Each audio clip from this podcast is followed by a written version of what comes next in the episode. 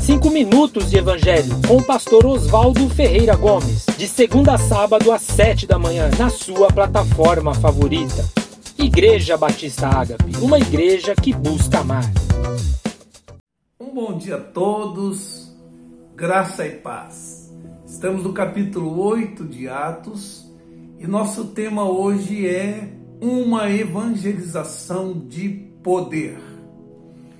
Queridos, a partir do martírio de Estevão, com a perseguição que sucedeu esse martírio, a igreja precisou fugir de Jerusalém para a região da Judéia e Samaria.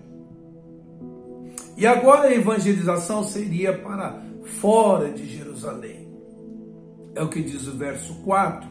Mas os que andavam dispersos iam por toda parte anunciando a palavra.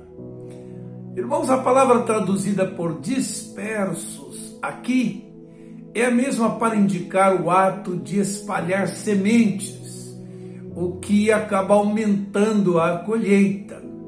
Os irmãos de Jerusalém que foram dispersos, assim como nós, somos, num certo sentido, sementes de Deus. E no caso deles, a perseguição foi usada para plantá-los num novo solo a fim de frutificá-los.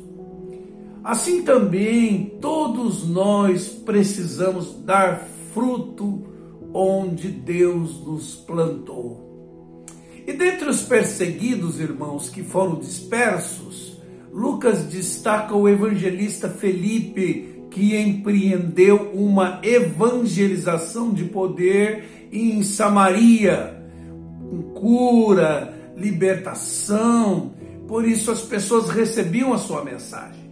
Verso 5 diz: Descendo Felipe à cidade de Samaria, lhes pregava a Cristo. Queridos, a oposição ao evangelho de nada resolveu para os religiosos. Mataram os profetas, isso não resolveu. Mataram o Messias, isso não resolveu. Mataram Estevão e de repente lá está Felipe pregando a mesma mensagem e fazendo as mesmas obras, ou seja, nada nem ninguém pode impedir o avanço do Evangelho. Verso 6 diz que as multidões unânimes prestavam atenção no que Filipe dizia, porque ouviam e viam os sinais que ele fazia.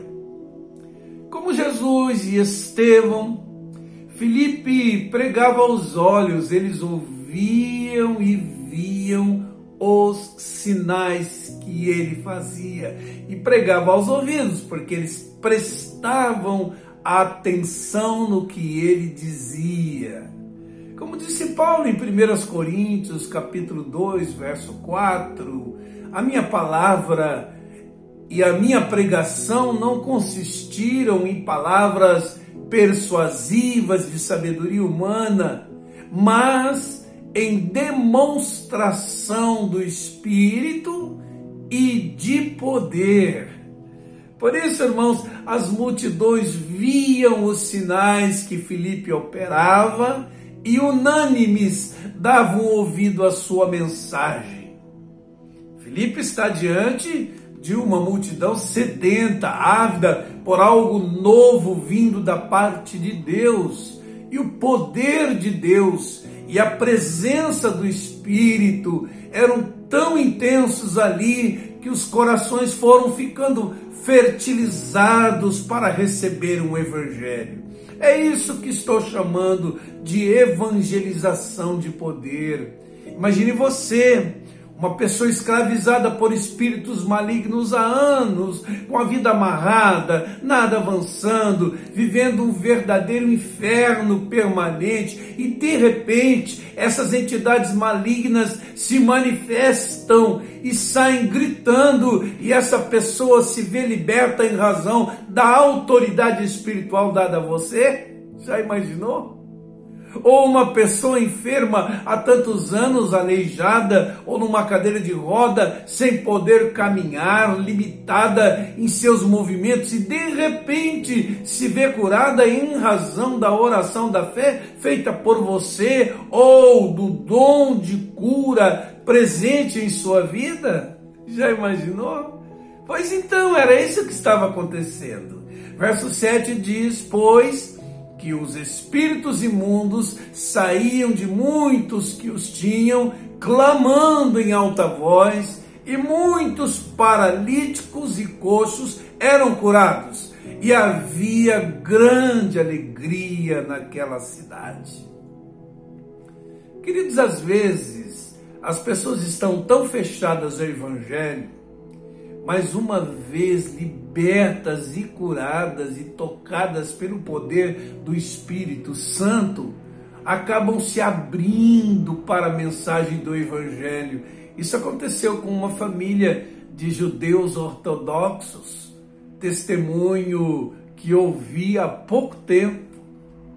Por isso, irmãos, é legítimo anelarmos que Deus nos encha do seu espírito e nos capacite com os dons espirituais para que também possamos empreender uma evangelização de poder.